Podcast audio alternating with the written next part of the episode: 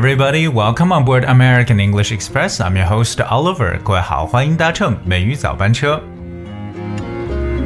昨天呢，在过完了冬至啊，我看到我们很多的这个听友呢，真的是吃各种各样风味的馅儿的这个饺子都有。我觉得可能比较受欢迎的仍然是这种啊，这个猪肉大葱，对不对？还有茴香的，还有传统的鸡蛋。啊，韭菜的，但如果你要不觉得这个味儿太重的话，当然更北方的人呢，可能会选择吃这个 mutton，就是羊肉。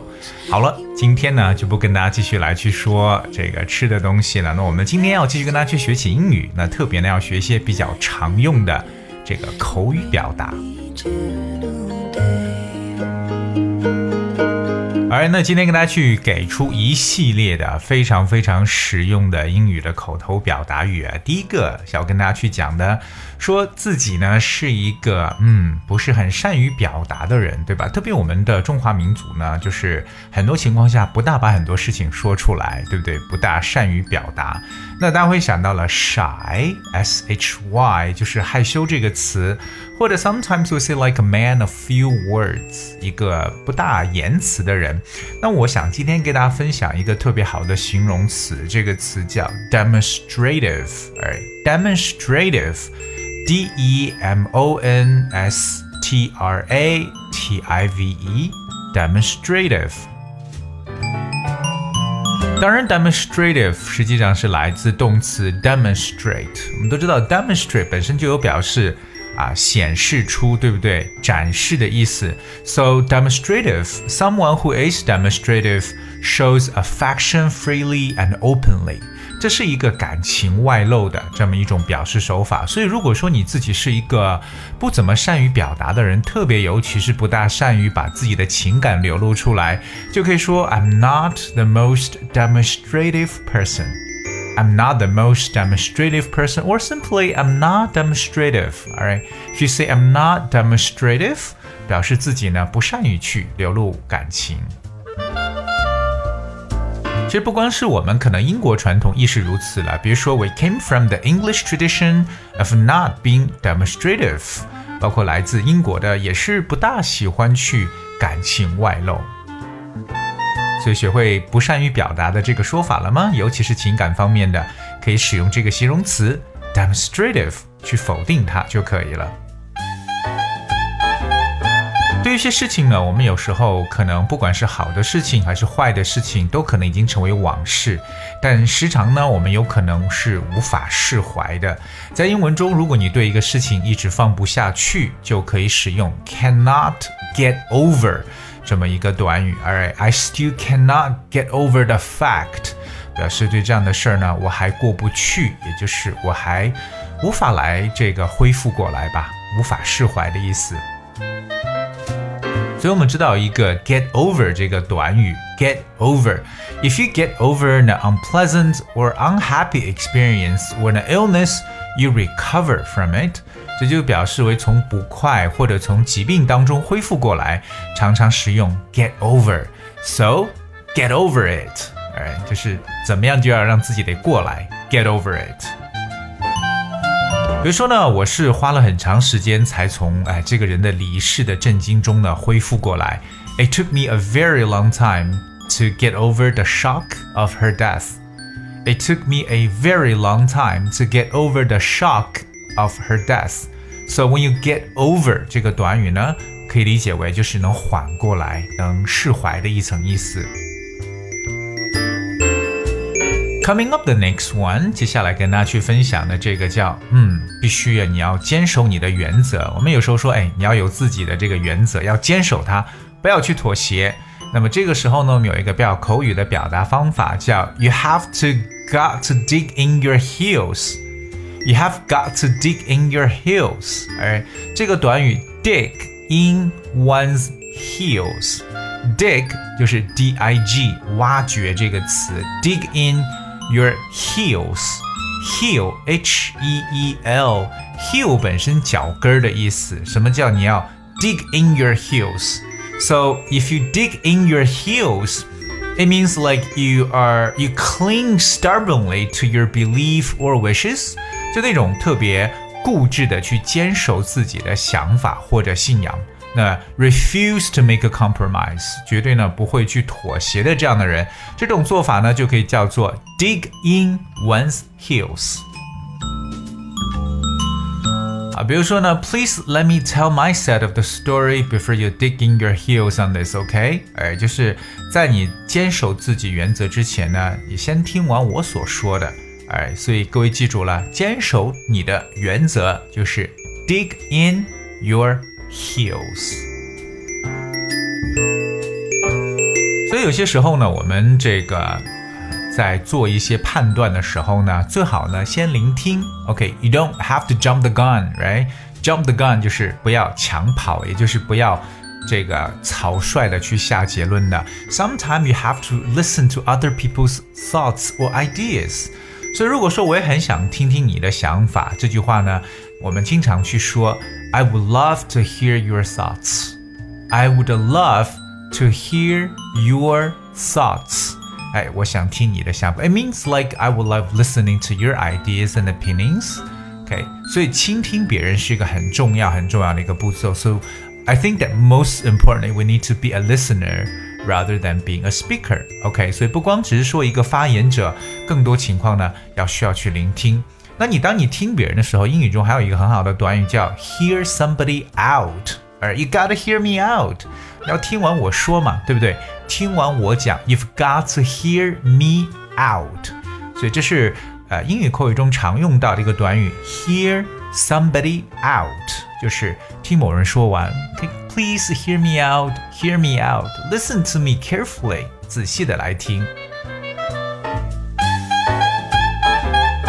我们生活中很多事情呢，可能不是三言两语就能说清楚的。It might be not really a short story. It's a long story. 我们常说，哎，说来话长啊。It's a long story. When you talk about something as a long story, I guess it's always always complicated. 可能呢，总是非常复杂的。所以我们去描述说这个情况呢很复杂，我们就会使用到非常简单的这个形容词。简单的形容词表示复杂，就是 complicated。complicated, C O M P L I C A T E D。如果说这个事情很复杂，just like it's a complicated situation。So if you say that something is complicated, you mean it has so many parts or aspects that it is difficult to understand or deal with.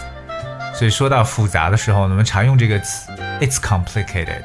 哎，所以当有些时候，我觉得别人说 当你询问一个人某些事情的时候，当他告诉你说“哦，it's complicated”，这个时候呢，其实你也不想再说了，所以就不用再问。生气的时候啊，我们都会劝对方冷静下来。以前跟大家分享过冷静的说法，对不对？比如说 “stay cool”，啊，一讲冷静嘛，就会想到 “cool” 这个词，凉爽，C O O L，so stay cool。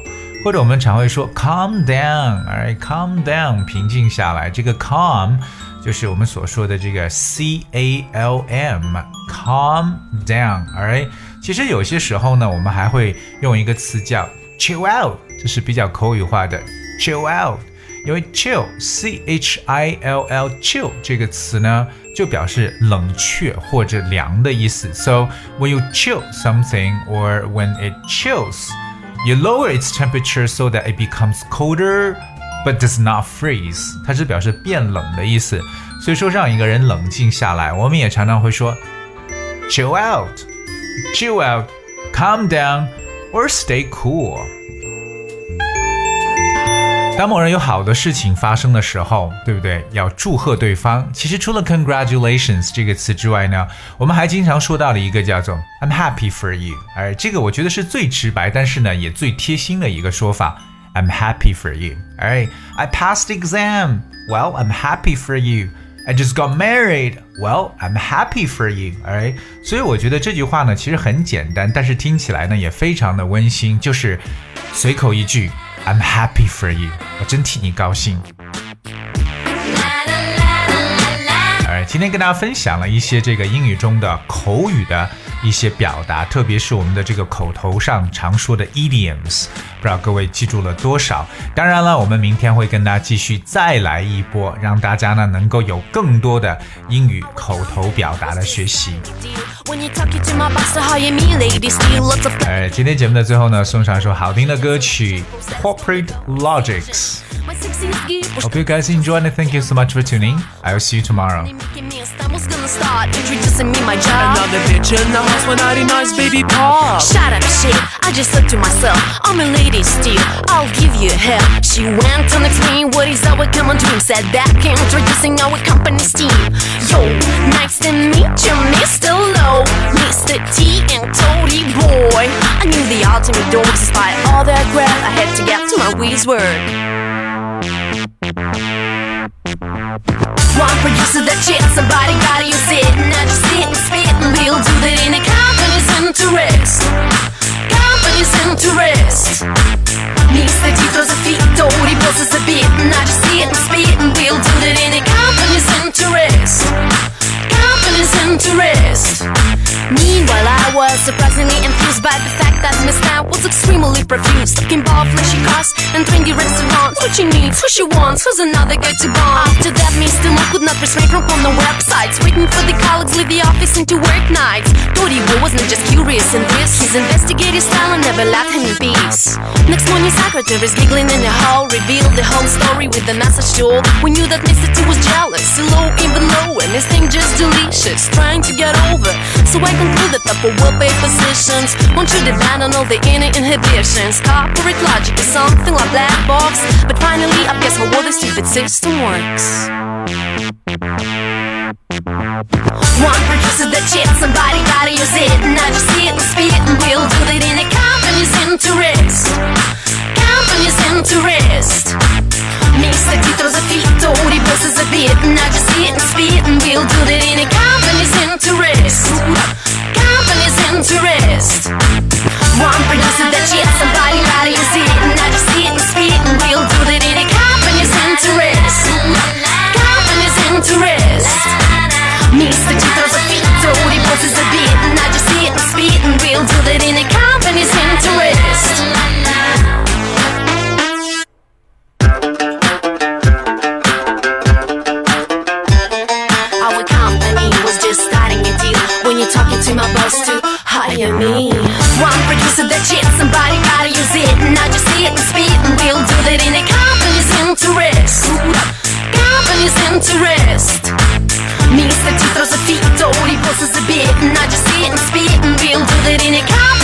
interest.